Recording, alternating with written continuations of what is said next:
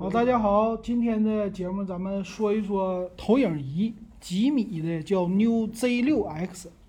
那这个吉米呢，老金之前没怎么说过哈，咱们今天看一看。然后今天我就看着京东的详情页给大家说一说，这个吉米呢，它卖的是三千零九十九块钱，但是它主打的是轻薄。那作为家用来说，主打轻薄的干啥用啊？现在不是流行出去露营嘛？然后这个如果是出去露营，我觉得挺不错的。所以今天呢，虽然过了十一，咱得说一说。那这个 Z6X，他说是新版，呃，叫 New 新的，一个是老的。咱来看看它都底到底都有什么样的功能啊？那投影仪做的又薄又小，这种的场景可能说只是年轻人应用的比较多了。因为啥呢？咱们出去租个房子呀，带着电视走，这个想法可能只有投影仪能实现。那这个投影仪它有什么样的功能呢？那第一个特色当然了就是轻薄。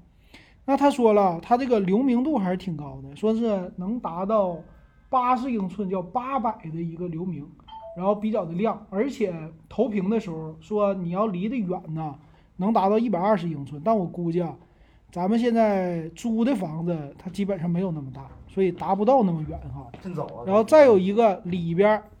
他说是研究了一个叫 DMD 的芯片，这个 DMD 芯片是什么玩意儿呢？他说是这个比较便宜的一种芯片方案。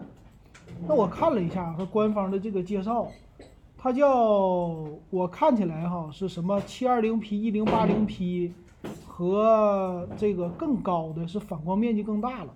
这个东西咱具体还真不太懂。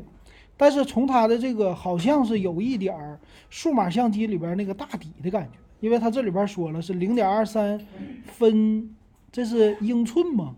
还是零点三三啊？这个是平方啊还是什么？这个咱不知道啊。但我估计是不是投屏的时候用的这个芯片呢？大概是这个意思，咱慢慢的再研究啊，以后咱多点评咱就知道了。如果大家知道呢，欢迎给老金留言。然后再来看看。它这个也支持叫低蓝光，哎，我就想了，我说它这个东西一个投影仪，它也是蓝光，也来一个低蓝光，这玩意儿也护眼是不是？这个概念玩的实在是太有意思了。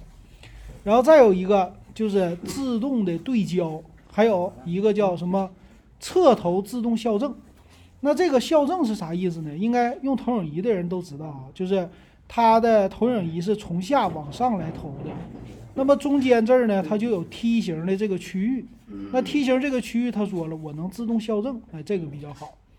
然后再有一个说叫视觉的升级，它这个画面的自适应，这是啥意思呢？还是刚才它这个有意思啊？说是激光，可能没有这个激光对焦，但是它支持的挺好玩，叫梯形的自动校正，还能自动避障，智能的啊，画幕对齐。还有自动对焦，哇，这个听着太高级了啊！通过摄像头吗？来来避障吗？这好玩。它是这样避障的，他说有一个叫智能避障模式呢，是当这个画面被遮挡的时候，它会把画面适当的缩小。那这个应该是有一个算是算法呀，还是 AI 呀？它能够识别前方的挡住画面的这个东西。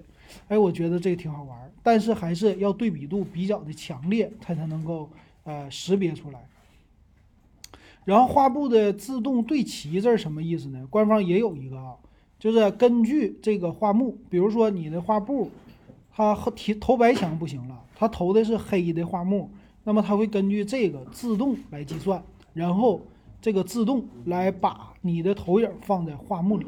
哎，这个我也觉得挺好。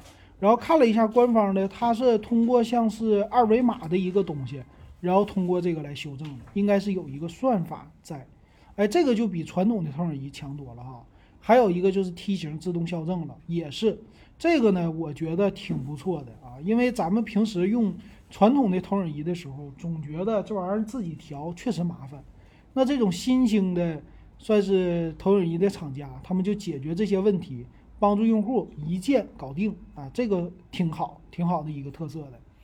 然后再有，他说开机的启动速度比较快，说是开机无广告。好，那现在这投影仪也跟电视似的了啊，开机无广告，这七秒启动啊，这挺好。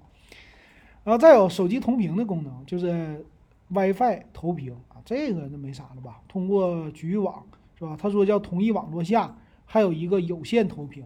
那比如说咱家没有 WiFi，那有线投屏呢，这个就可以充满一个想象了。比如说你把它放在你的车里，哎，搁车里边投屏，这个拿一个线插着手机也可以。再有一个最大特色就是哈曼卡顿的声音啊，这哈曼卡顿应该是他们调音，它叫呃哈曼卡顿三大团队共同打磨的原装音响系统，哇，放在这个小机器里边有一个挺好吧？剩下啥运动补偿，这没啥说的。智能系统就是自带一个呃里边的操作系统，还有就是外观了。然后重量，他说重量是一公斤，一公斤也不算是特别的轻吧。然后看一下这个机身的外观，它有点像苹果的 Mac mini 那个小电脑，这小盒子。那外圈呢是有散热孔加上音箱孔，这整体的外观我觉得挺好看的啊。然后接口，接口的话也没那么多，HDMI 呀，然后 USB 呀，还有耳机接口，别的就没了。看起来外观都比较的小巧，和一个咱们现在看的苹果的小电脑非常的类似。然后再来看里边，里边他说呢，用的芯片，咱不说它是啥芯片，肯定是应该是 A 五五的，不会太强。然后用的是两 G 内存，十六 G 存储，所以它的系统功能也不是特别的高。而且它也不像传统电视，说我这系统能玩游戏，它这个也没说能玩游戏。OK，那再来看啊，它的详细的参数了。详细参数方面啊，它这是支持的叫这个型号啊，我觉得是不是对呀？我不太敢说，但是这是京东的啊，我看官方的它没有详情，那就看京东的吧。那京东的这上说的 HDMI 接口有一个，USB 二点零的有一个，支持蓝牙，支持无线的投屏，然后整机功耗六十五瓦。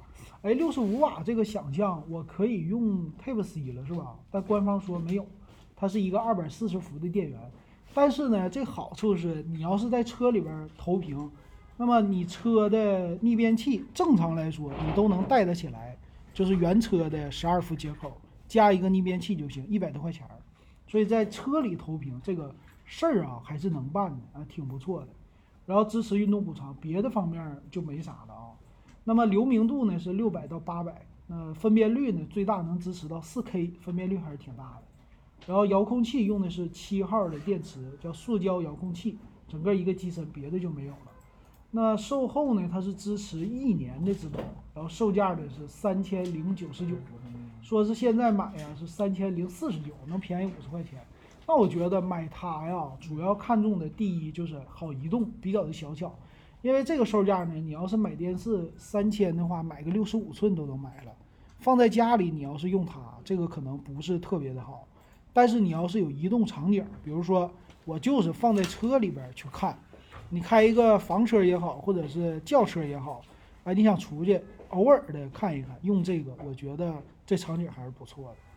行，今天这个设备咱就说到这儿，感谢大家的收听还有收看，以后咱们再多说点几米的设备。